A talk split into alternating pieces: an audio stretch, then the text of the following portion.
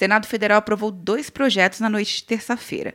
Um suspende a negativação de consumidores nos cadastros do SPC, Serviço de Proteção ao Crédito, e Serasa. Como o texto foi alterado, o projeto retorna para a Câmara, que é a casa de origem para nova apreciação. A relatora do texto, senadora Rose de Freitas, defendeu a proteção de consumidores que não conseguem empréstimos para quitar as suas dívidas. Diz respeito à necessidade de proteger proteger, gente, os consumidores afetados pela pandemia é, do coronavírus contra ações de execução.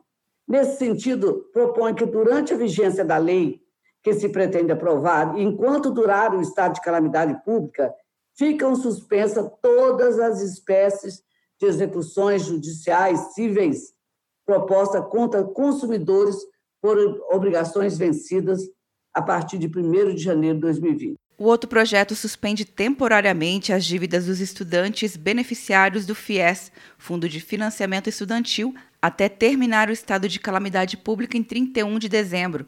O texto, relatado no Senado por Dário Berger, também voltará à Câmara dos Deputados. O FIES é o programa de financiamento estudantil para cursos superiores e particulares financiamento pode ser a juros zero para estudantes com renda familiar de até três salários mínimos ou com taxas mais baixas para famílias com renda de até cinco salários mínimos. Quer um ano sem mensalidade para passar direto em pedágios e estacionamentos? Peça a Veloy agora e dê tchau para as filas. Você ativa a tag, adiciona veículos, controla tudo pelo aplicativo e não paga mensalidade por um ano. É por tempo limitado. Não perca. Veloy. Piscou, passou. De Brasília, Luciana Castro.